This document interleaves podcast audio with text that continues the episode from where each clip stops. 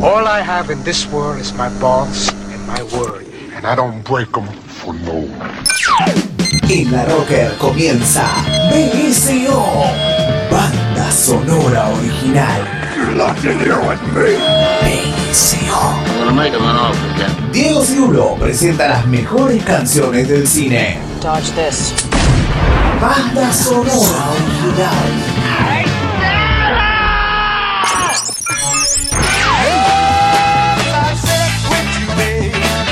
Rock en el cine, el cine en el rock. Good afternoon, good evening, and good night. Aquí comienza BSO, banda sonora original. Good luck, Pilgrim.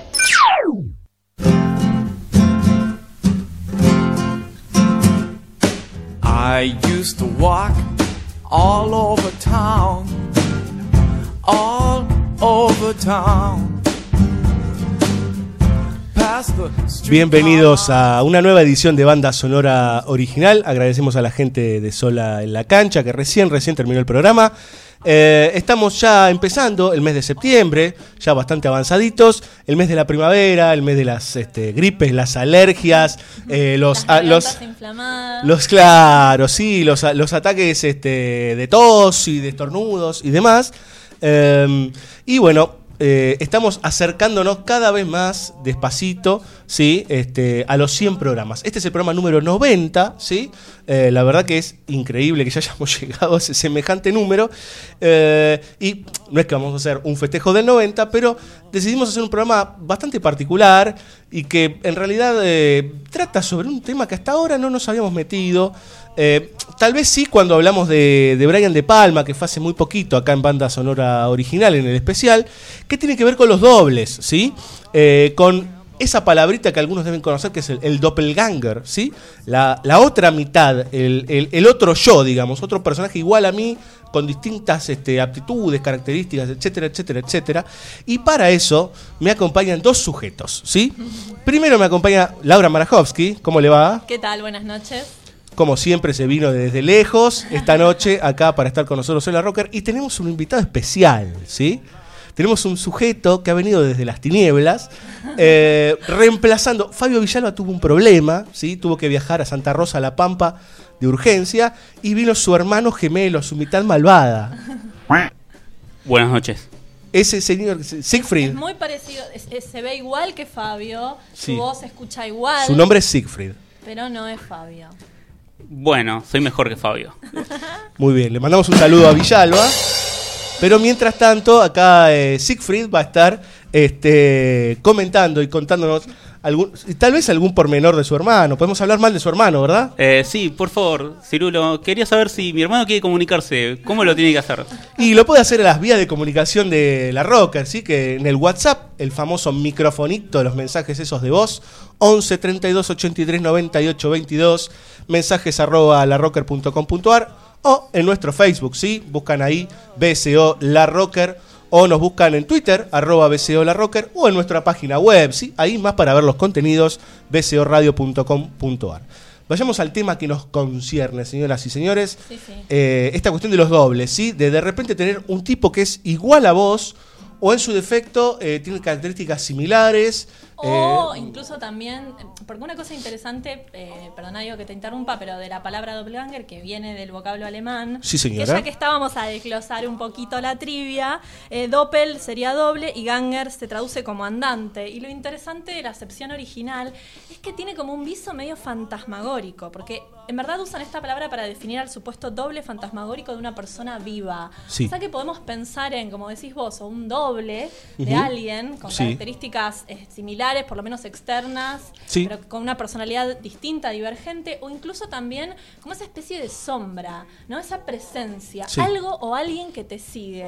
¿no? También, me parece como que está bueno para, para trabajarlo también. Sí, también eh, eso deriva y conecta directamente con el eh, esa famosa mitad siniestra, Claro, eh, en donde está, por, por decir, ¿no? El hombre bueno y su otro yo, o esa otra persona que es igual, pero con características malvadas o este, dedicado a hacer el mal o todo aquello que no hace ese, ese primero, digamos, ¿no? Esa siempre es la idea que se va eh, conectando eh, con esto de los doppelgangers o de los dobles, este, que obviamente tiene millones de matices. Eh, el doppelganger es una figura más fantasmagórica, más oscura, más este, llevada a lo que es las lógicas del siglo XVIII. Exactamente, de hecho dice que fue acuñada esta frase en 1796 por el novelista Jean Paul y fíjense que lo utilizan como el que camina al lado, muy sugestivo. todo, Es el ¿no? paralelo, El paralelo, claro. totalmente.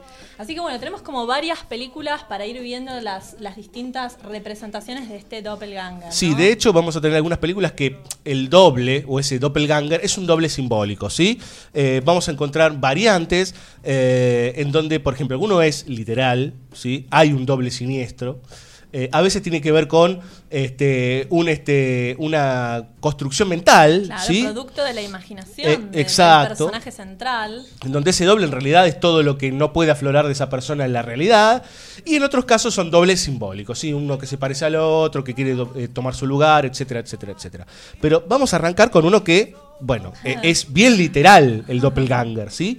Estamos hablando de la película Enemy del 2013 dirigida por Denis Villeneuve, una película no muy, muy conocida, digamos. No, de hecho fue interesante porque no sé si ese mismo año, a ver, la, fecha del doble la tenemos, porque más adelante vamos a hablar de otra película que si no salió el mismo año, salió un año antes o después, que se llama justamente El Doble, y son dos películas que salieron muy pegaditas. Enemy está basada en el libro de Saramago y El Doble en el- justamente la novela El Doble de Dostoyevsky.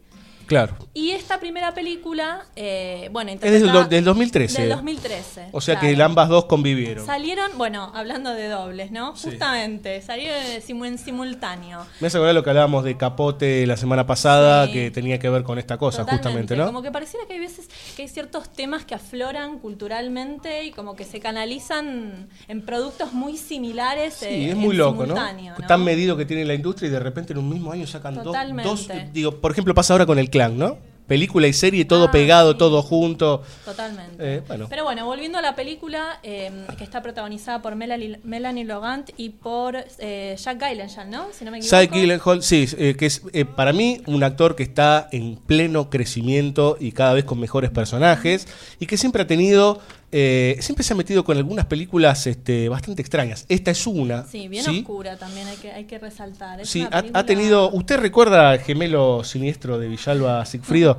Esa, Dígame. La, la película esta en que este en que Gyllenhaal hace de un cazador de noticias. Nightcrawler. Nightcrawler, que es un- una Película. gran película. Sí, muy interesante. y también es oscurísima, de un tipo que tiene unos problemas verdaderamente importantes. Yo creo que empezó con la anterior de- del director, que es Prisoners, Sí. que también es con, con- con el mismo actor. Ujú. Después vino esta y después vino Nightcrawler. Se ve que fue como una evolución, ¿no? Para mí que fue haciendo, como vos decís, Diego, hacia estos personajes. Pero bueno, a ver, un poco de data de Ah, la peli. veamos con ¿no? Enemy. Claro, que es interesante. Bueno, vos dijiste... Acá está el doble literal. Sí. Hay muchas interpretaciones respecto de esta película, Sí, ¿no? sí. Algunos dicen que en definitiva está todo en la cabeza de este tipo. Bueno, vamos a dejar que eso lo juzgue el espectador, pero algunas cosas interesantes para resaltar de la película. Bueno, una banda de sonido. eh. Muy interesante, compuesta que tiene gran eh, música instrumental. Sí, que no recuerdo ahora el nombre del, del compositor. Sí. Eh, después algunas cosas también graciosas. Bueno, por ejemplo, lo querían poner a Christian Bale inicialmente. Otro de los que hizo mucho, de- muchos este, personajes perturbados, como por ejemplo El Maquinista, ¿sí? Eh, muy recordada esa película en donde Eso bajó alrededor de 25 o 30 kilos para hacer ese personaje, que tenía un doble, señora. No, no era un, un- a ver, no era exactamente un doble, sino un Sí. fantasma que le iba sugiriendo eh, una actitud ciertamente destructiva. Exactamente por eso lo mencionaba. Y bueno, nada, a mí una cosa que me, me gusta mucho también, bueno, el personaje central de Enemy es un maestro bastante como, ¿no? Resignado, con una Sí. vida gris. En general en estas películas de dobles van a encontrar mucho eso, ¿no? Personajes que carecen de toda esa, de carisma, ¿no? Sensualidad con las mujeres, no sé, como más eh, suerte Sí. en la vida. si El típico quiere. personaje que su vida es eh, una meseta y de repente se encuentra con un suceso de altísimo calibre, en este caso nada más y nada menos que eh, encontrar un doble, digamos. Él- Claro. Él, mismo este, Quiere haciendo acciones. reconocer- viendo una película una persona idéntica a él y empieza a buscarlo. Así que bueno. Bueno, eh, cabe destacar la imagen de, de, de Gyllenhaal, sí. Eh, es un tipo que está actuando, ca- yo lo dije así al pasar, pero la verdad es que está actuando cada vez mejor y, y con personajes muy interesantes. Eh, no se mete en la, en la... Ha tenido películas más ligeritas, pero es un tipo que está en el mainstream y hace cosas bastante, bastante interesantes eh, y que no es eh, el típico actor que sigue la carrera hacia la cúspide con grandes películas. Se va metiendo con cosas un poquito menos mainstream, por decir, o de segunda línea, y despacito se va haciendo una reputación. ¿Mm? Sí, y aparte otra cosa también interesante que quizás tiene esta película y como rasgo que vamos a ver en algunas de las otras que mencionemos es qué pasa cuando el personaje se encuentra con esta posibilidad o esta ilusión de que hay alguien similar o igual a, a- mejor dicho, igual a él, no el doble. Sí. Y hay como una sensación por un lado de reticencia y de miedo, pero por otro lado como una, un morbo medio extraño hacia... Imaginemos la sensación en nosotros del terror de que de repente de lo que ves en el espejo en realidad es otra persona y no tu reflejo nada más. Absolutamente. Y entonces, bueno, empieza como una cosa medio, medio voyeurística, ¿no? Sí, Medio- es un thriller la película básicamente, digamos que co- condensa este, grandes dosis de suspenso, eh, de relación entre también esto de quién es el bueno y quién es el malo, quién es el que está bien y quién es el que está mal. Se entrecruzan las vidas de, de- de- de ambos. Sí, porque, total. Bueno, con sus respectivas mujeres y que es lo que también va pasando en la historia de cada uno con Sí, de reemplazos y demás. Vamos a escuchar la parte de la banda sonora de Enemy, señores, que, como bien decía Laura, tiene una muy buena este, composición, que está hecha por Danny Benzi y Sonder Jurians. Pero vamos a escuchar un temita, en realidad, ¿sí? No vamos a escuchar a los, a los muchachos, sino que vamos a escuchar a los Walker Brothers, ¿sí? Con un muy buen tema que se llama After the Lights Go Out.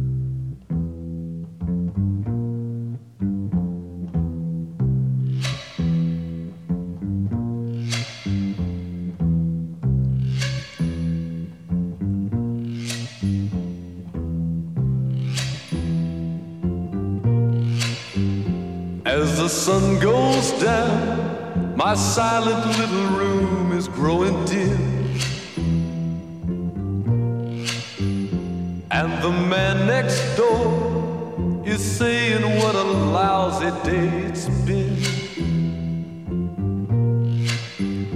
And the clock on the wall, I'd like to put its ticking to an end. In the room guy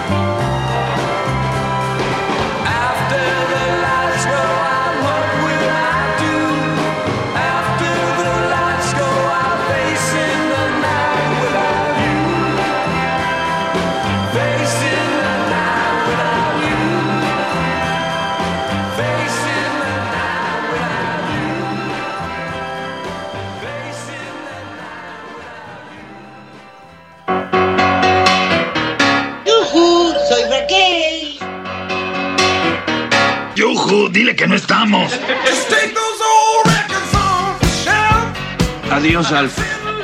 Déjala entrar. Diré que soy una lámpara peluda. Puedes fingir eso en la cocina. Perfecto. ¿Dónde está la cocina? Adiós, Alf. Oye, ¿qué esperabas de una lámpara?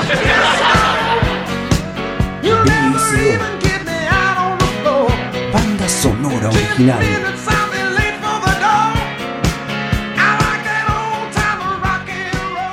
Don't know why no sun up in the sky. Stormy weather. Bien, señores, mientras nos deleitamos con esta cortina que es fabulosa, pegamos un viaje en el tiempo a 65 años atrás, ¿sí? Eh, para que vean que no siempre nos manejamos con películas contemporáneas al programa, sino que en realidad nos interesa muchísimo el cine clásico. Y vaya si es un clásico, All About Eve de Joseph Mankiewicz, un director ultra archi reconocido en la historia del cine y que ha hecho grandes obras. Eh, y en este caso, eh, desarrollando una de las más conocidas dentro de su filmografía, que tiene mucho que ver con esta idea de los dobles, pero acá hay una cuestión que tiene que ver centralmente con el doble simbólico, ¿sí? O con el, el famoso reemplazo, ¿sí? Eh, esta idea de que puede haber uno similar que, que le, le quite el lugar a una persona y que sea así sucesivamente todo el tiempo. Eh, la historia de All About Eve es tan recordada, ¿sí? Este, y de hecho las performances de la película, eh, que ha llegado a tomarse como patrimonio nacional de los Estados Unidos. Eh, y está en la, en la- en la biblioteca de los Estados Unidos, en el Museo del Cine, está tomado como uno de los patrimonios nacionales. Esta obra que ganó una cantidad de Oscar impresionante. 14 nominaciones al Oscar. Es la segunda película en la historia que tuvo tantas nominaciones. Igual hay que decir que eh, Bette Davis, que fue, es una de las actrices, después está Los ojos de. Bette Davis, como decía Ay, el, el tema, ¿no? Eh, no ganó, no ganó, ese año ganó otra, no, otra ganó actriz. Mankiewicz y ganó mejor película, creo. Sí, aparte es una historia que eh, es como casi canónica, ¿no? Como que después eh, vemos muchas películas y otros tantos productos culturales que se han visto influenciados por, por esto. El relato central de All About, All About Eve es esta cosa de la actriz eh, exitosa y bueno, súper consagrada, incluso hasta, ¿no? Como el, el- el darling de la crítica, que es encarnada por justamente Bette Davis. Sí, señora. Y de repente entra a escena una especie de eh, aspirante actriz medio ingenua, que al principio pensamos que, uy, pobrecita, que de a poco se va como entremezclando en el grupo social, digamos, de amigos, el director, el guionista de la obra, etcétera, etcétera, y va ganando de a poco una especie como de, de lugar. eh, y bueno, obviamente se da como esta especie de competencia entre ellas dos. Sí, que eh, prácticamente lo que se va desarrollando es como esta mujer, que al principio parece una, es, es una asistente de Bette Davis, Claro. Va tomando el lugar de ella, poco, porque también claro. cabe destacar que lo que construye Bette Davis en su personaje es una mujer madura que sigue haciendo personajes de jovencita, Claro, por decir. justamente, bueno, la ingenué, ¿no? El que lo que Claro, se dice, exacto. el término que refiere justamente a eso. Exacto, sí. Eh, totalmente. Y ahí es donde se va estableciendo ese paralelo y esa idea de doble, en donde claramente lo que estamos viendo es eh, el mismo personaje, pero en distintas etapas, digamos, ¿no? O sea, es como ver a Bette Davis y a su doble con una diferencia de 20 años, en donde esa chica de 20 años quiere destrozarla y necesita ese espacio que está ocupando el de popularidad, digamos, la Bette Davis de hoy. Bueno, de hecho, eh, películas recientes, mira, se me acaba de venir a la cabeza eh, Klaus of Sils Maria, una película que se estrenó hace relativamente poco con Sí. Juliette Binoche y con Sí. Kirsten, eh, bueno, Stewart y demás. eh, juega un poco con esta idea de All About Eve, para que se vea esta reiteratividad que llega hasta los días de hoy, en donde tenés una actriz madura, que de nuevo, ¿no? Entra en juego una chica más jovencita, que creo que es Chloe Moretz, una actriz que va a terminar haciendo el papel que ella hacía cuando era más joven. Bueno, muy interesante todo lo que despierta esto en, en- ellas dos y bueno, todo lo que va pasando en la película, que aparte es un clasicazo. Sí, y aparte lo que tiene es que no, no tiene el desarrollo canónico de la eh, típica película de una hora y media, sino que en realidad es una película larguísima, ¿sí? Dura casi casi, casi tres horas, dos horas 45, eh, Mankiewicz se toma el tiempo para construir el espacio de decadencia de uno de los lados y el espacio de crecimiento de un Esplendor, Sí, claro. en el medio hay una suerte de thriller también, porque se va descubriendo muy a poco que en realidad esa jovencita que parece muy tímida, muy suave y este, muy carismática, en realidad es un verdadero monstruo. Eh, y es muy interesante, y si no la vieron pueden verla y tampoco le estamos arruinando nada, es interesante cómo eh, cierra la película, en donde obviamente hay una caída y un ascenso, y esta Eva que llega ¿sí? a- a- al ascenso se encuentra con, en un mismo lugar, con una chica que es amante de lo que ella hace. O sea, el ciclo empieza de nuevo, El ¿sí? ciclo empieza de nuevo, totalmente. Bueno, dos curiosidades. Hay un pequeño cameo de Marilyn Monroe en la película. Sí, sí, en esa época todavía no era una, una gran estrella, digamos. Este, sí estaba considerada, digamos, como una chica hermosísima, además. Eh, pero la explosión de Monroe viene a los poquitos años y ahí hace un personaje de un amante, si no Mínimo, recuerdo mínimo. mal. Son unos minutos en una fiesta y hace de la clásica Sí. bimbo, ¿no? Sí, casi de una rubia tonta, ¿sí? Exactamente. Y algo que iba a pasar, la vida imita el arte, como dicen, años más tarde, la propia Ann Baxter iba a reemplazar en la serie Hotel de 1983 a Bette Davis porque estaba enferma y una vez que la reemplazó, bueno, nunca más volvió Bette Davis a ese papel, o sea que de alguna manera, bueno, Sí, lo último para destacar es que All About Eve está basado en un cuento, pero que ese cuento está basado en la realidad, ¿sí? De una estrella de Hollywood. Yo- ahora no se me escapa el nombre, digamos, pero algo así puede ser. ahora no, re- no- recuerdo época, justamente, me pero que le contó eso a la, a la autora del cuento, que le había sucedido exactamente eso. Cómo le había un personaje apareció en su vida y cómo le fue comiendo los talones hasta convertirse en ella.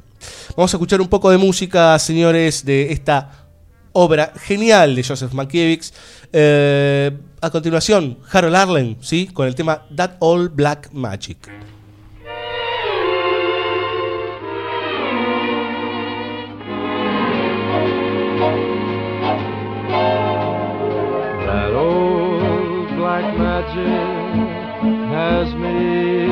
Spell. That old black magic that you weave so well. Those icy fingers up and down my spine. The same old witchcraft when your eyes meet mine. The same old tingle that I feel inside. And then that elevator starts its ride. Down and down I go, round and round I go, like a leaf that's caught in the tide. I should stay away, but what can I do?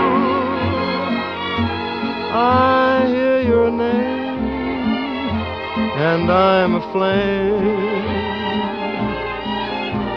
Aflame with such a burning desire that only your kiss can put out the fire. Cause you're the lover I have waited for, the maid that fate had me created for.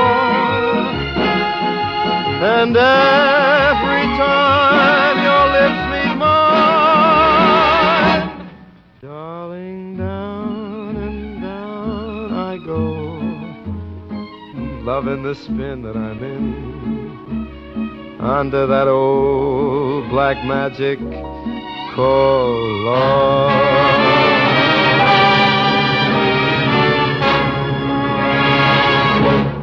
BSO. ¡Atontados! ¡Infelices! Dejan que Smart escape ante sus narices. Por favor, por favor, Siegfried, trata de calmarte. Estoy calmado, jamás me han visto alterado. Pero por culpa de su ineptitud tendremos que llevar adelante el plan C y D. Conozco el plan B, pero Siegfried, ¿cuál es el plan C? Este es el plan C. Querida, ¿tienes la amabilidad de echar a andar el plan D? Gracias, encanto. Banda sonora original.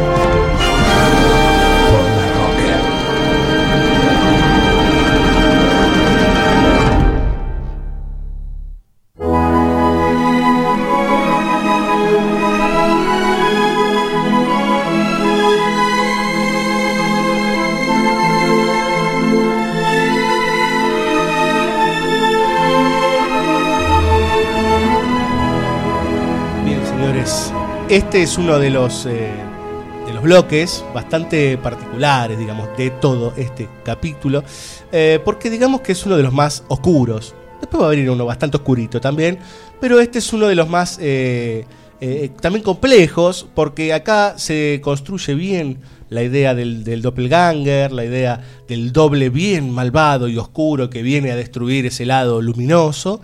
Y todo está conectado y ligado este, por música clásica y por ópera. Eh, estamos hablando de una película muy discutida en su momento, muy particular, que yo me atrevo a decir que está entre las mejores del director. eh, es un director también muy discutido. Me estoy refiriendo a El Cisne Negro, Black Swan, del año 2010, ¿sí? Yo pensé que era más cercana, pero la verdad es que ya pasaron cinco años de esta película de Darren Aronofsky, sí, un tipo que en su momento fue muy conocido, por ejemplo, por Requiem por un sueño o Pi, este, por esta idea revulsiva que tiene eh, este personaje en el cine y de ser de alto impacto.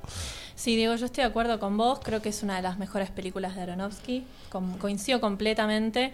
Y acá tenemos como todos los temas que veníamos trabajando, ¿no? Como la idea del, del doble perverso, la idea de que no se sabe si es real o si es, si es algo más, eh, ¿no? Que está como en la cabeza de esta persona, como esta cosa de realidad ficción que se entremezclan. Y tenemos también algo que trabajamos antes con All About Eve, que es esta idea de arrebatar eh, el lugar artístico, ¿no? O la, o Total. la- ¿no? Como el spotlight, robarse el spotlight. No me sale en castellano la palabra. eh, Pero... en, el, en el caso de Ola, por eso están muy, muy conectadas las dos películas, salvando las distancias, en donde los dos personajes de All About Eve son claramente físicos, ¿sí? Son dos personas distintas.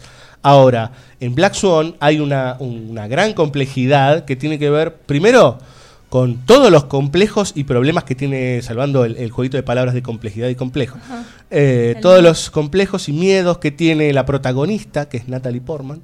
Eh, la historia se centra en un grupo de ballet que va a ser El lago de los cisnes, la obra de, de Tchaikovsky, eh, uno de los grandes compositores del siglo XIX y XX. Y uno de los ballets más, ¿cómo decirlo?, trascendentes. Sí, claro. Eh, digamos, un- podría ser un clásico. de- yo ah, voy a aportar acá desde el mundo de la danza el- la, la relevancia que tiene también para eh, esta chica, que está protagonista, presentarse eh, y, y salir al escenario representando ese papel tan icónico del ballet, digamos. Sí, aparte eh, lo que construye la película es que el lago de los cisnes es como llegar al Everest de las obras de danza, ser la protagonista, el cisne, ¿sí? Eh, es el Everest de todas las obras de danza y es muy difícil y encima este personaje ya está más grande que el resto de las chicas que están, ¿sí? Este, que pueden llegar a ser protagonistas y piensa que se le está por ir el tren. Y en su desesperación eh, empieza a tener una gran cantidad de traumas y aparece competencia en relación a ese protagonismo, digamos, ¿no? A ese papel protagónico. Y ahí empieza a haber una gran cantidad de discusiones en donde sí, justamente se construye esta idea del cisne blanco y del cisne negro. Claro, lo interesante de la obra, para los que no la conocen, es que encima justamente hay una dualidad. Tenés el, el- que es el mismo personaje, que es la princesa Ondine, que tiene una faceta que es, eh, bueno, buena, que es el cisne blanco, y después una faceta completamente mucho más oscura, que es el cisne negro. Sí. Así que como todo el tiempo do- dos desdoblamientos, ¿no? Como en los personajes, en la ficción, en la realidad también. Hay que mencionar que eh, está esta otra chica, esta otra bailarina, Sí. que compite un poco por... En verdad, ella... No se sabe si finalmente la competencia, o bueno, nosotros como espectadores nos damos cuenta que está más en la cabeza de Natalie Portman, pero bueno, está también Mina Subari, que hace un personaje Eh, Mila- secundario. Mila Kunis, ¿no es? Perdón, Mila Kunis. eh, Mila Kunis, tenés razón, que hace un personaje como secundario, en donde, bueno, a esa ahí otra bailarina que está dando vueltas. Margen, eh, ¿a usted, Sigfrido, le gusta Mila Kunis? Sí. Muy bien. Podemos continuar. en- Pero a mi hermano le gusta más Natalie Portman. Ah, muy bien. Dígale a su hermano que estoy con su hermano. Muy bien. Perfecto. Eh, estábamos hablando, volvamos a la seriedad. Eh, que Eh, esta idea de. Sí, di- lo escucho. P- Perdón, eh, yo sé que iba a iniciar un tema nuevo, pero no quería dejar de mencionar que esta película tiene relación con La Malvada, con Todo sobre Eva, Sí. en tanto y en cuanto está la figura de Winona Ryder. Sí, exactamente. Sí, que es la, eh, la figura, la, la estrella que se. Que se está retirando. eh, sí, digamos que tuvo un accidente, por decir, en su vida, no pudo realizarse. Era la más grandiosa de todas. Es una especie de Anakin Skywalker, digamos. Sí, venía a equilibrar la danza. Claro, venía a equilibrar la danza. eh, y ella es la que va, va a ser el, el soporte, digamos, de razón, de alguna manera, este, a los brotes de pasión que tiene el personaje de Natalie Portman. Eh, tiene una cuestión la película que puede ser discutible, que son los excesos eh, que posee. Eh, por momentos la cuestión metafórica y simbólica que construye la película se va un poco de, mambo, por decir, sobre todo cuando en sus delirios le empiezan a crecer plumas o, o se le empiezan a pegar los dedos como las patas de, los, de las aves, digamos. Algunos no soportan mucho eso. Bueno, Aronofsky es un tipo que siempre eh, le agrega... Eh, plus, al- sí, sí, más que un plus yo diría que es, le agrega un par de capas más a la cuestión, le, le da claro, este, si, por si no se entiende vamos a meterle dos capas más este, de, de pintura. Eh, lo escucho Sigfrido. Sí, la expresión hace una de más. Claro, eh, sí, sí, como el burrito Ortega, digamos, que siempre hacía una de más. Este, Bueno, no sé, che, qué sé No, yo. no, igual en no- esta película para mí este está, está- está totalmente. no, no estoy hablando si se justifica o no, tiene que ver una cuestión con... eh, Sí, el- estilos, estilos. Exacto, que Sí, tiene sí, que ver sí, con la discusión sobre Aronofsky, que, en la cual yo Claro. ni siquiera ya a esta altura no participo, eh, por una cuestión ya de que, claro, de que es su forma. eh, por ejemplo, eh, el, el sumum de esa forma de narrar es Pi, digamos, Claro, ¿no? sí, en donde básicamente es un exceso atrás del otro, que está bien, digamos, es su forma de contar esos universos. Está en cada uno si le gusta o no, digamos, pero está bueno nombrarlo y entenderlo como una forma de, de construir. Digo, Requiem por un sueño, bueno, ni hablar. Puede uno quedar sin dormir una noche después de ver esa Sí, película. pero ¿saben qué es lo interesante? Que eh, más allá de esos excesos eh, narrativos o estéticos, yo creo que para muchas personas eh, fue muy choqueante también, porque se habla de una manera y se, se muestra de una manera el mundo de la, de la danza, el, el, digamos, el detrás de escena del mundo de la danza, que parece exagerado.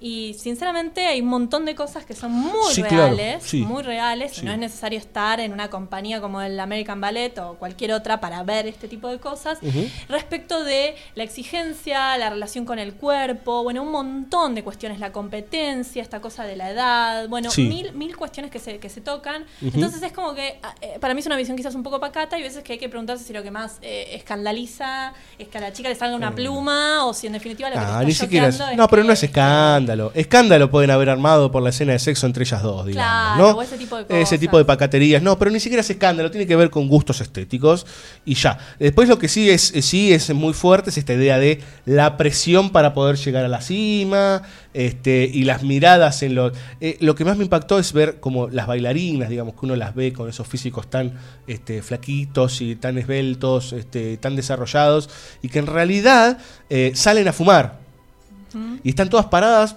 fumando dándole al pucho con una lógica que parece recordar hace muchos años cuando decía que con el pucho se adelgazaba o uno no comía tanto porque Sí, se le lo- llenaba la panza de humo. Lo brutal Eh, que es con el cuerpo una profesión que parece tan hermosa y tan estética cuando en definitiva vos lo que te lo que te enterás o lo que entendés es como el cuerpo para estar así eh, se termina deformando, ¿no? Claro. Y hay que de- incluso hay que deformarlo también un poco. Muchas bailarinas lo que hacen es eh, para por ejemplo marcar el arco del, del pie eh, trabajar con pelotas, con pelotas de tenis. No es natural eso. No, O sea, claro. el cuerpo no, no está, no es así, digamos, Sí, naturalmente. vos sabés que eso, yo, eh, nos desviamos un cachito del tema, pero es interesante por lo que trata la película. Pero hay algo muy particular que una vez es- escuchando un comentarista de deportes, en realidad, eh, no sé si ustedes lo conocerán, que es Roberto Salatino, eh, que en un partido de tenis, claro, uno ve un partido entre Federer y Nadal, que son básicamente eh, dos este, programas de computadora que se tiran entre los dos, digamos, son dos robots. Y el tipo dijo una frase fabulosa que me quedó marcada, ¿no? Y que tiene que ver con los, los niveles de elite y de la altísima competencia. Dice, señores, entiendan que esto ya no es deporte. El deporte es lo que usted va a jugar a la cancha, con sus amigos, el partido del barrio, o lo que sea, digamos, en el tenis lo que sea. Esto es pura y, y completa competencia para un show o para lo que sea, digamos, que se muestra a la gente. Claro, hay que destacar que el nivel, eh, que, que se llega también a estos niveles, que no sucede en toda la escena de la danza, que depende mucho el ambiente, pero que claro, a un nivel que, digamos, con, con este, con esta profesionalización extrema, Exacto, cuando se llega a la- a la esta cúspide. excelencia, Sí. supuesta excelencia artística. Y un detalle no menor, y, y como para mí lo, lo más interesante hacia el final de la película, también ver cuánto está uno dispuesto a sacrificar en nombre del arte, ¿no? Porque creo que también la película habla un poco de, de eso, del Sí. rol del artista, del artista contemporáneo y bueno, cu- ¿cuánto, cuánto estás dispuesto a dejar? Sí, casi de- que en este de- caso es eh, ca- eh, casi sacrificarse por el reconocimiento, ¿no? Y por el, por el, el- el estar este, por los tiempos de los tiempos, haber sido la mujer que estuvo haciendo este, el protagónico del cisne negro y bla- del cisne y demás. O por el amor Eh, en sí mismo, al, al- porque bueno, ella está también muy compenetrada con la obra, ¿no? Es Sí, que pero llega, el fama, padecimiento. No, la, la fama no, es, O el- o el- es poder ser ese personaje para que aplaudan a ese personaje en el momento de eh, mayor brillo, digamos, Claro. ¿no? Es como llegar a un punto de epifanía en donde Sos personaje, claro, convertirse en el personaje. es llegar a la revelación, digamos, ¿no? Y ahí poder estar tranquilo. Lamentablemente esa revelación termina trágicamente.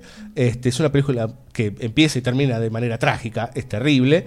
Este, y que ahí otra vez se vuelve a conectar con estas formas estilísticas de Darren Aronofsky. Que si hablamos de dobles, si hablamos de socios, eh, Clint Mansell es el socio casi de todas las películas, el socio musical de Darren Aronofsky. Cabe destacar la banda sonora original de Requiem por un sueño, que se ha repetido hasta el hartazgo, eh, ¿sí? en televisión, en radio, en todos lados, cuando le quieren poner un poco de drama, suenan los famosos violines de Clint Mansell, ¿sí? Eh, compuestos para Requiem por un sueño, pero en este caso hizo recomposiciones de la obra de Tchaikovsky, tomó piezas, ¿sí? Y las reelaboró, en algunos casos eh, muy levemente y en otros casos dando una, un golpe muy fuerte, digamos, reconstruyendo bastante y poniéndole su mirada eh, para eh, darle forma a esta película. Obviamente que hay mucha música de, de Tchaikovsky también durante todo el film. Pero a continuación vamos a escuchar una pieza, ¿sí? Que justamente viene a colación de todo esto que estamos hablando de los doppelgangers, que se llama The Double.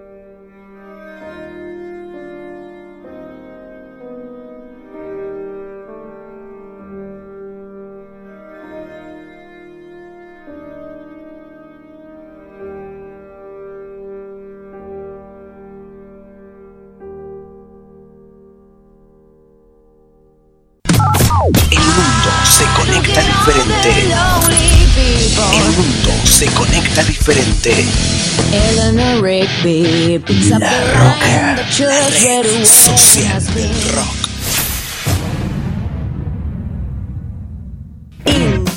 Intertexto. Tu emprendimiento necesita una mano. Necesita una mano. Intertexto. Consultora cultural. Te simplificamos la vida administrativa, contable, impositiva, de organización financiera y de gestión. Intertexto. Intertexto. Si tenés un emprendimiento cultural, llámanos 4372-1676. 4372-1676. O visitanos en intertexto.com.ar. Intertexto. Consultora cultural. Descubrí el hosting ideal para tu sitio y sumate a la plataforma de servicios más avanzada de Latinoamérica, elserver.com. Elserver.com. Web hosting profesional. Marihuana, marihuana, marihuana, marihuana, marihuana. THC, la revista de la cultura canábica. Todo sobre marihuana, en todos los kioscos. Recuperemos el Cine Teatro Urquiza, Parque Patricios de pie, por la arquitectura, la cultura y nuestra identidad barrial. Firma, apoyá, resistí. Búscanos en Facebook, Cine Teatro Urquiza, en Twitter, Cine Urquiza, Cine Teatro Urquiza, Parque Patricios de pie. Es tu turno, suena el gong, el volumen vas a subir desde tu pagoda.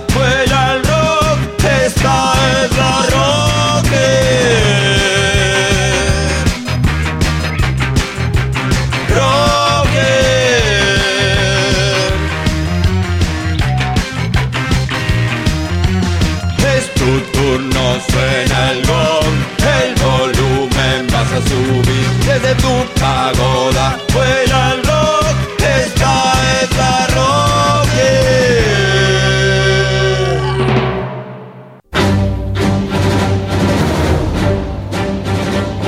Para mañana, ¿se mantiene la orden o?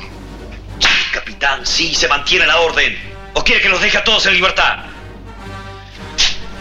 Aquí no se trata de perdonar o castigar. Se trata de terminar con los rebeldes. Prefiero liquidar 100 cabecillas antes que el día de mañana mueran mil inocentes. Tal vez puedan decir que fui un militar sanguinario. Pero jamás podrán decir que fui un militar desobediente. Banda sonora original.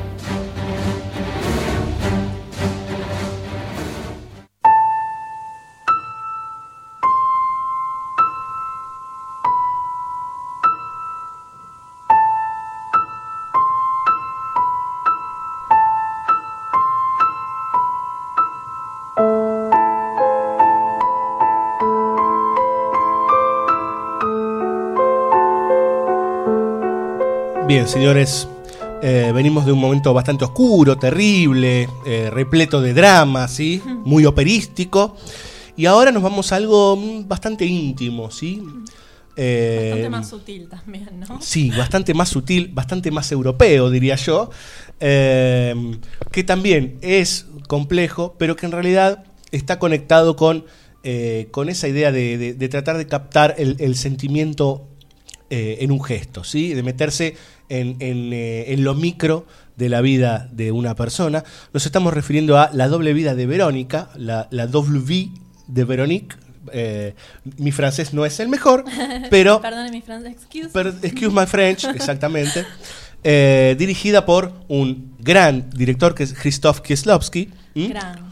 Eh, que ha tenido algunas obras como la trilogía Bleu, Blanc and Rouge, ¿sí? el, el Decálogo. Eh, ha tenido grandes obras que empezó haciendo eh, documentales y eh, poco a poco se fue internando en la ficción, construyendo una forma de narrar muy interesante. Kieslowski era polaco.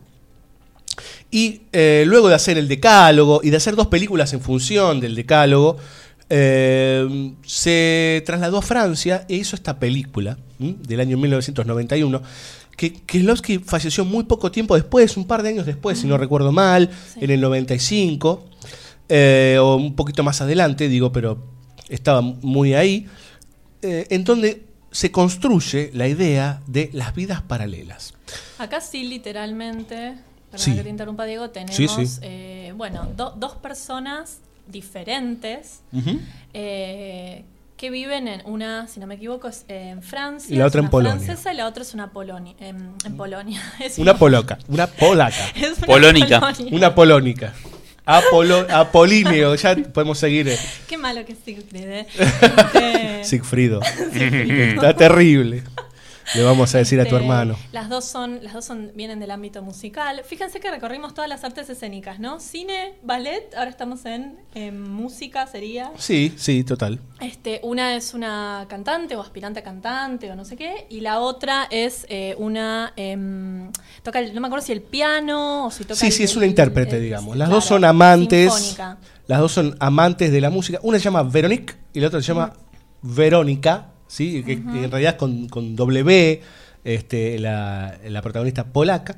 Eh, y tienen como conexión el amor a la música. No, no se conocen, no saben quién es una, quién es la otra. No saben que existe la otra. Kieslowski decide contar una historia con la misma actriz, Ujú, Irene Jacob, sí, hermosísima, Por cierto. sí, bellísima. que también protagonizó Rouge. Exactamente, exactamente. La tercera parte de la trilogía de los colores de Kieslowski.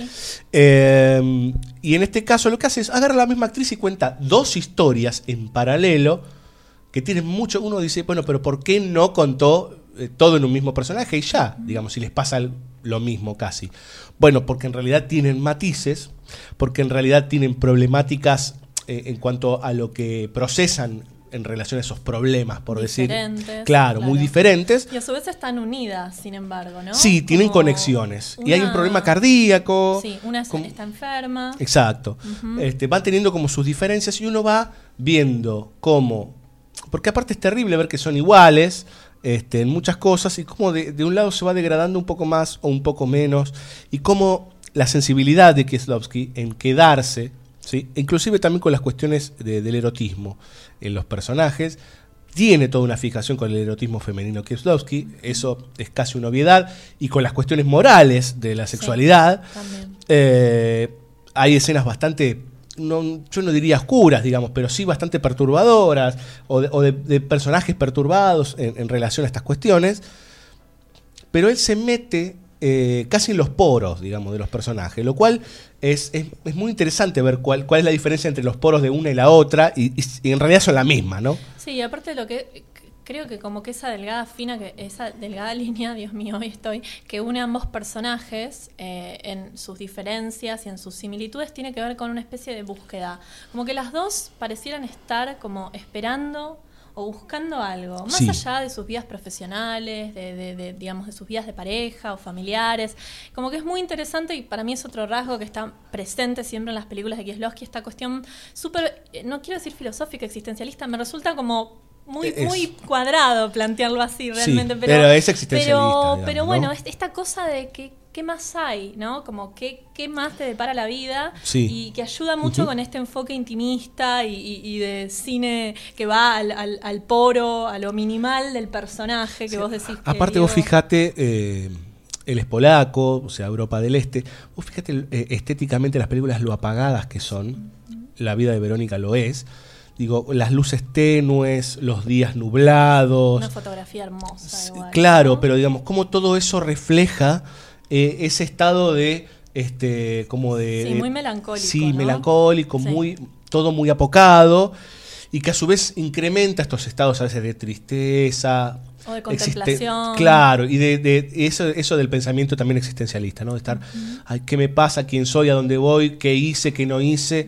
Este, ¿Cómo podría? ¿Cómo debería? Bueno, todas esas cosas que obviamente que están potenciadas, por ejemplo, en el decálogo, ¿sí? Tomada de los diez mandamientos, llevado al extremo, eh, pero en este caso, que es bien, bien, bien puntual, eh, lo, interesante es cómo eh, todo genera una especie de atmósfera este, tan íntima y tan, tan apocada en realidad, ¿no? Porque los personajes siempre gozan de una chispa de tristeza, ¿no? Como un poquito de tristeza, siempre todo el tiempo. Sí, quizás de, la, de, las, de las películas de Kieslowski, por lo menos que yo vi, eh, yo creo que la trilogía de los colores es, eh, es- son las que más... eh, no, quizás las, no, no diría que se detienen menos, pero que le ponen un poco más de acción, un poco... Es probable. No como que digamos, tiene otra manera la, Sí. la narración de ser llevada y quizás son para, para una persona que quiere acercarse a ver algo de Kieslowski para empezar, me- yo quizás Sí. hasta le recomendaría que empiece Sí. por ahí. El camino inverso sería ese. La vida de Verónica y que termine en el decálogo porque la verdad que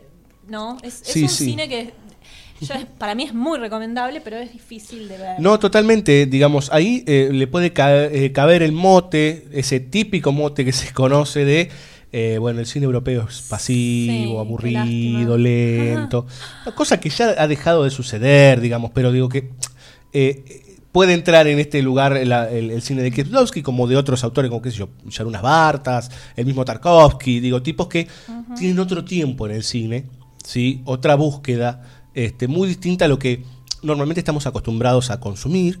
eh, y es el caso de la vida de Verónica, que tiene una banda sonora hermosísima, Hermosa, ¿sí? hermosa. Este, también con reminiscencias de música clásica, obviamente. Eh, el, el compositor es Signie Preisner, ¿sí? un tipo muy reconocido en Europa en su época, sobre todo en la década de los 80. Y vamos a escuchar un tema que para mí es verdaderamente conmovedor. ¿Sí? No hablábamos con Laura cuál ponemos, cuál no ponemos.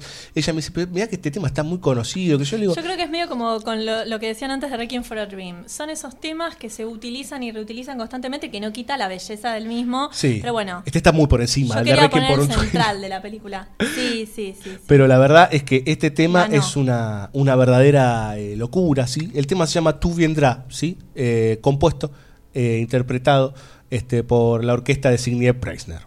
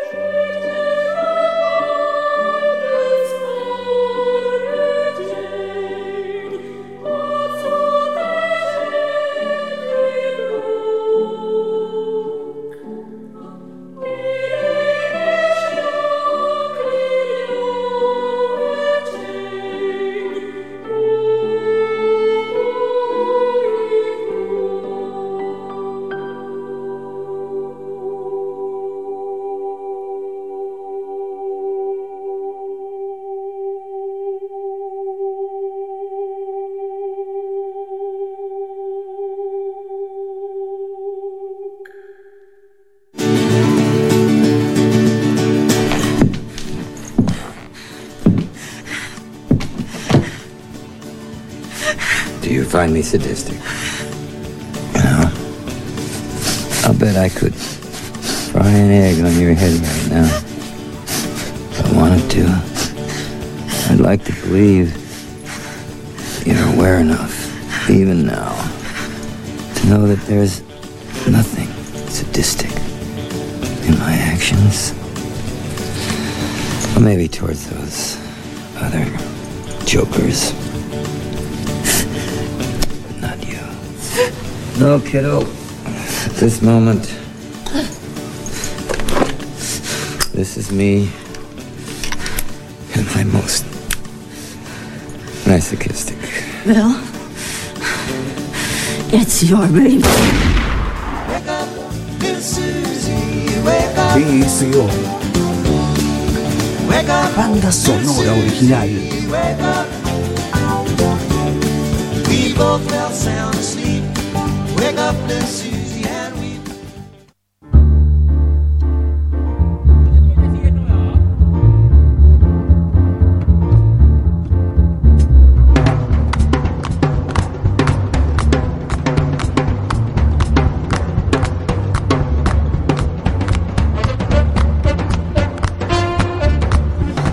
Señores, así como se escucha Jitterbug, ¿sí? compuesta por el señor Angelo Badalamenti, uno de los grandes compositores que ha tenido el cine, tenemos que hablar de una muy, muy, pero muy buena película del director David Lynch que se llama Mulholland Drive. Si hay que buscar un especialista en dobles, primero tendríamos que hablar de Brian De Palma y el segundo sería David Lynch. Eh, tipo que se ha metido en so- si uno recorre casi todas las películas de Lynch, hay una idea de confrontación casi maniquea entre la luz y la noche, entre la oscuridad este, y el día. Eh, casi, yo diría que casi, casi todas sus películas, excepto alguna por ahí dando vueltas, como puede eh, llegar a ser eh, alguna de las películas de, de fines de los 90, pero después el resto... Claro, sí, por ahí una historia sencilla es una de las pocas. Eh, Como que se va que un se poquito, corre, ¿sí? Pero claro. esta Carretera Perdida, Blue Velvet, ¿sí? Como Corazón Salvaje, la mayoría tienen toda una construcción que tiene que ver con el choque o el, eh, ciertos paralelismos entre la realidad y la ficción, entre la luz y la oscuridad, entre el día y la noche, bueno, toda una cuestión que todo el tiempo se va eh, reciclando. En Lynch, Mulholland Drive, yo diría que es la última película narrativa de David Lynch. Ah, En el año 2006 apareció la famosa Inland Empire, película, yo diría, básicamente experimental. No ¿eh? la vi, che. Mulholland Drive dura, eh, perdón, eh, Inland Empire dura más de tres horas. eh, No la voy a ver. Bueno, con eh, la hermosísima Laura Dern en un papel bastante complicado en donde nunca terminamos de discernir si el personaje que ella interpreta es real o, o empieza a ser el personaje que quiere ser en, una, en otra película que quiere. Ella es actriz, ¿no? Entonces Bueno, no sabemos como- en, qué, en qué escalón está, ¿no? Es algo también muy recurrente, este juego entre lo ilusorio y lo real y Todo el cómo tiempo. se van desdibujando las líneas, Sí. que aparte de ser hiperclásico y no exclusivo de, de Lynch, pero bueno, que se repite como leitmotiv a lo largo de toda la carrera de, de- de Lynch Sí, también. sí, totalmente. Y acá tenemos una especie de, bueno, ¿cómo estamos? Me acabo de dar cuenta, ¿cómo estamos con el tema también de las actrices, Sí. la cosa escénica? Porque acá de nuevo las protagonistas son dos actrices, o mejor dicho, una aspirante a, Sí. también medio ingenua, recién llegada a Hollywood, encarnada por Naomi Watts, Una bellísima Naomi Watts en esa época. eh, Laura Harring, ¿puede ser? Sí, Laura Harring. Sí, que es este su doble, va, a ver, su- eh, ahí es su media naranja, por decir, Sí, ¿no? acá es medio raro el juego, ¿no? Porque, bueno, Es, es mucho más complicado que hablar de doppelgangers, ¿sí? Sino que en realidad, primero que tenemos toda una construcción crítica sobre la estructura hollywoodense y sobre eh, la- el famoso American Way of Life y sobre querer ser una estrella y que todos los, los 300 millones de norteamericanos probablemente quieran estar en televisión en una película y ser famosos, digo, por exagerar. Eh, entonces nos pone una protagonista que viene del campo, muy típico, ¿no? Sí. Viene del campo, de un, de un, este, pueblito y quiere ser estrella y actúa. eh, y de repente se topa con otra mujer con- de la cual se enamora. Y en una parte de la película nos damos cuenta que es todo completamente al revés. ¿sí? Esta mujer inicialmente eh, había tenido un accidente de auto, había perdido la memoria, ¿no? Exacto. que es el personaje de Laura Harring, y como que Naomi Watts la va ayudando, o supuestamente van entre las dos juntas tratando de desentrañar un poco eh, del el pasado de, de- de esta actriz. Sí, una no, una no recuerda, la otra sí. eh, o sea, la otra eh, trata de hacerla recordar. Claro.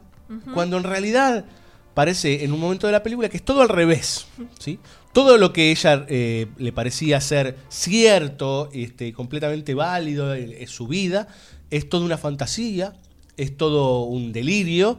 Su nombre no es el que ella piensa. ¿sí? Hay una frase todo el tiempo que se repite en la película que es This is the girl, ¿sí? Este, esta es la chica. Hay escenas de casting en el medio donde aparecen otras mujeres, otras rubias con otro nombre que después va a ser el nombre de ella. Eh, hay toda una idea del doble, a ver, una idea de lo especular, ¿sí? Esta idea del reflejo El constante. espejo, claro. Sí, y también como si agarraras ese espejo y lo, eh, ¿no? Como lo Si tuviera un golpearas puñetazo. Y, y, digamos, y todos esos fragmentos reflejaran como distintas facetas de, de- de la personalidad de, de- de alguien, ¿no? Sí, sí, sí, es, es interesante lo que decís, porque en realidad eh, tiene que ver con eso, ¿no? Es como el reflejo del, del espejo, para el juego de, de palabras, eh, no es exacto. Claro. ¿sí? Hay deformaciones, hay ondulaciones, y a veces lo que, lo que vemos en el espejo es lo que queremos ver. Eso es lo interesante que plantean en muchos momentos Mulholland Drive. Obviamente que con un nivel de complejidad que les, se los aseguro, señores radioescuchas, este, espectadores, Lo que podamos hablar es acá muy probable. en cinco minutos. Sí, claro, y que en un primer visionado probablemente de Mulholland Drive digan eh, what the fuck is this, digamos, ¿no? es muy probable, digamos, ¿no? Como que es muy, por momentos es, es difícil de decir. Aunque si uno eh, le toma, este, el- el- si, si es bien atento, seguramente le encuentra el punto de quiebre, eh, los cambios, no, no es tan difícil. No es tan lineal, claramente, ¿no? No, no, li- lineal no lo es, digamos, pero no es este, no es tan intrincada como se cree. Yo tengo una pregunta para Sigfrido. Sí, Sigfrido. Porque, eh, ¿a usted le gusta o le gustaba Twin Peaks? Eh, No vi? Twin Peaks. Ah, pues ¿sabes que decía que para mí era una Es- serie que le podía gustar a Su hermano Fabio sí vio Twin Peaks. Ah. No, tampoco la vio. Él me dijo que sí, así que no, yo. Sigfrido, pero no se habrá enterado.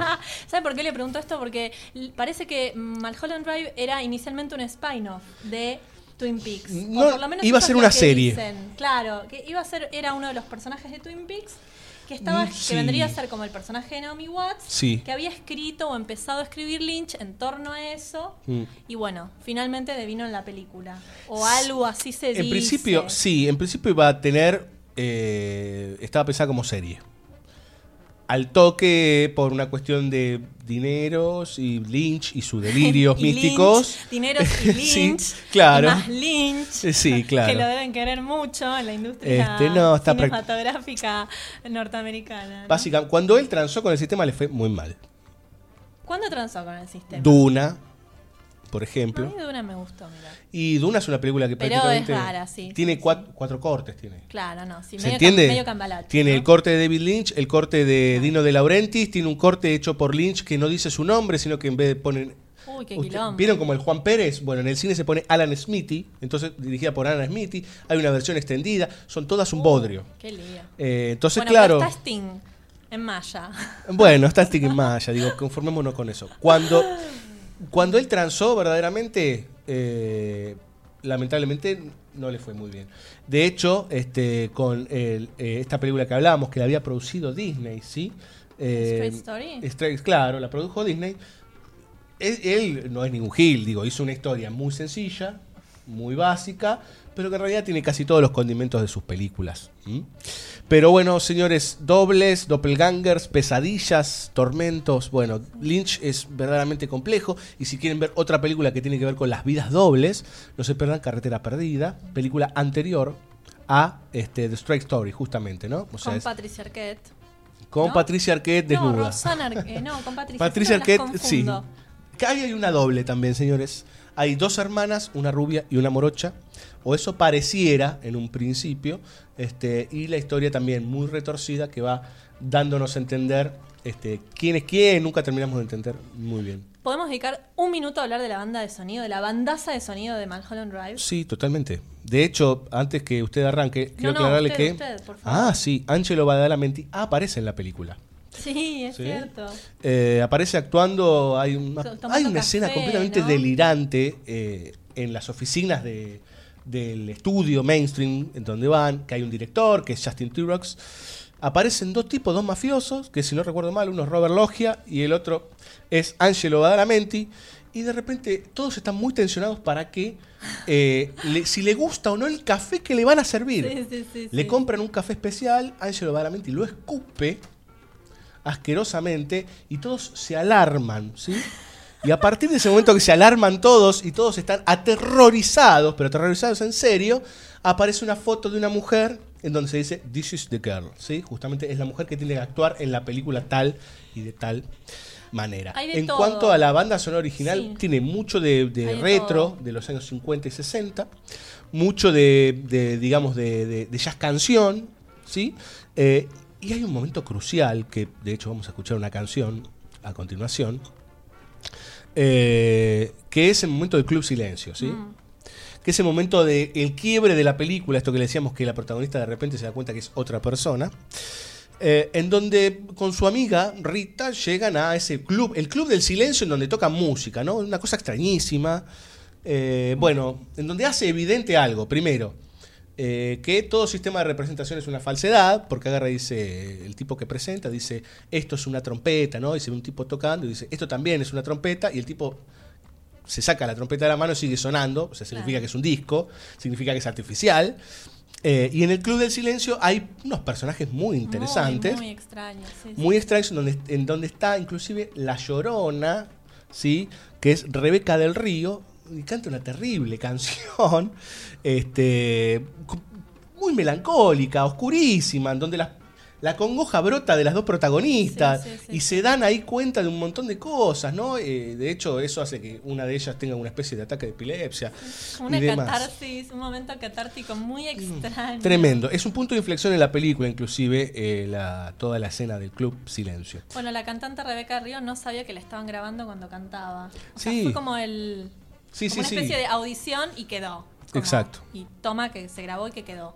Exactamente. Señores, vamos a escuchar dos temas de la gran banda sonora original de El Camino de los Sueños, como se le puso acá, o Malholland Drive, ¿sí? Eh, Llorando, interpretada por Rebeca del Río, y a continuación un tema oldie, se podría decir, interpretado por Linda Scott, que es I've Told Every Little Star. Yo estaba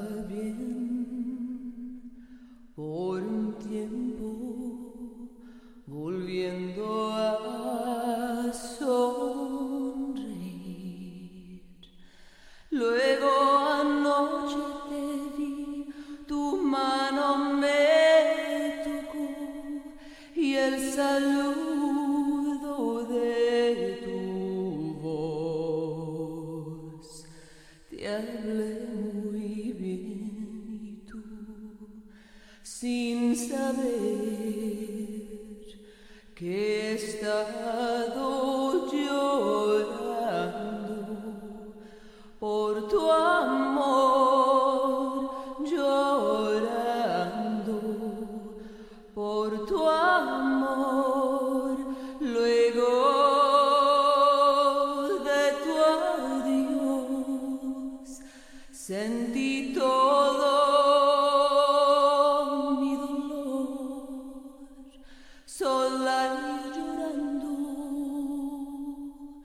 llorando,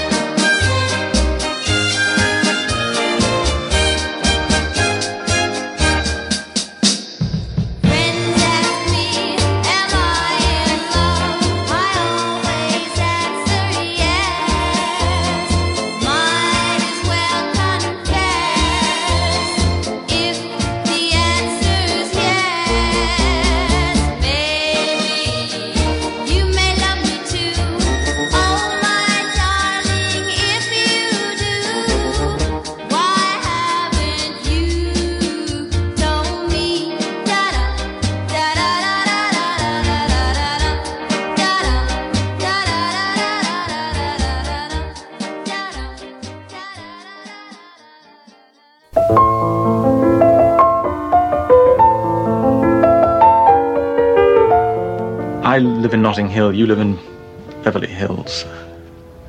Everyone in the world knows who you are. My mother has trouble remembering my name. Fine. Good decision. Good decision. The fame thing isn't really real, you know. And don't forget, I'm also just a girl. Standing in front of a boy, asking him to love her. BSO. Banda sonora original.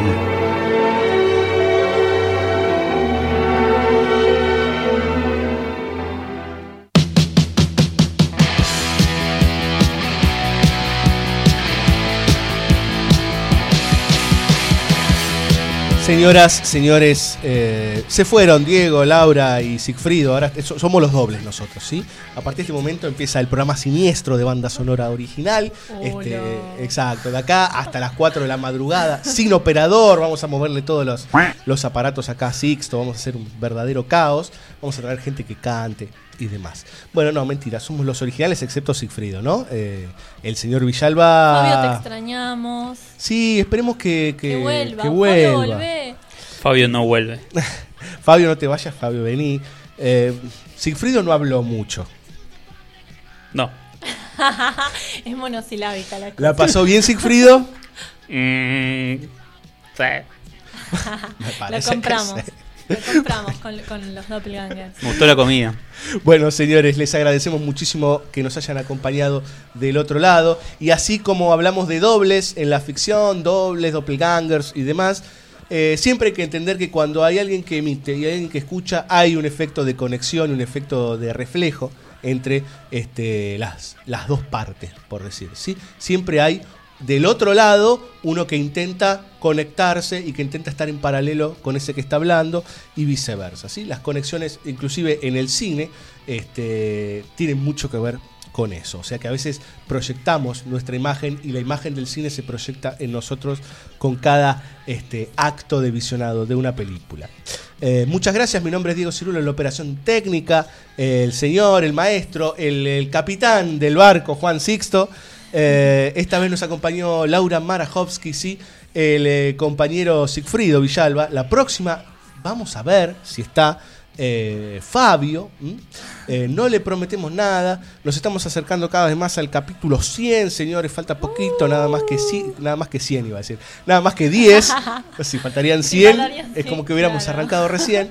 Nada más que Podríamos 10. hacer como una ¿no? encuestita abierta, algo, a ver qué, qué, qué ¿De qué? dice el oyente. ¿De qué- de qué hacemos? ¿Qué quieren hacer? Y nos van a decir que no vayamos. Nos van a decir terminen con eso. ¿por qué no se las toman? Claro. Nosotros queremos un poco más como, como dicen los productores, culos, tetas y tanques. Claro, Esto es así. Bueno, nosotros no somos eso. Este, de vuelta, muchas gracias. Nos vamos a ir con un tema que lo eligió la señorita Marjowski, ¿sí? Y que nos sorprendió. Opa. Verdaderamente. Por lo menos me sorprendió a mí. Bueno. Ah, antes de irnos, mañana día del maestro, ¿sí?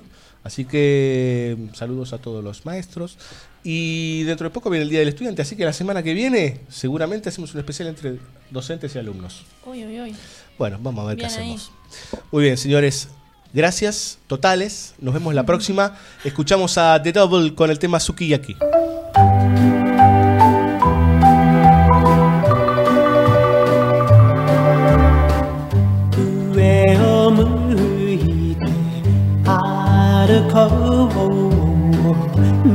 涙がこぼれないように思い出す春の日。一人ぼっちの夜。上を向いて歩こう。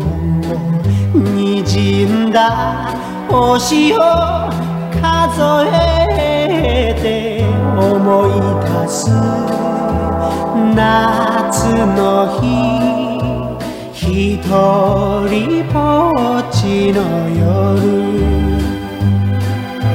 幸せは雲の上に。幸せは空の上に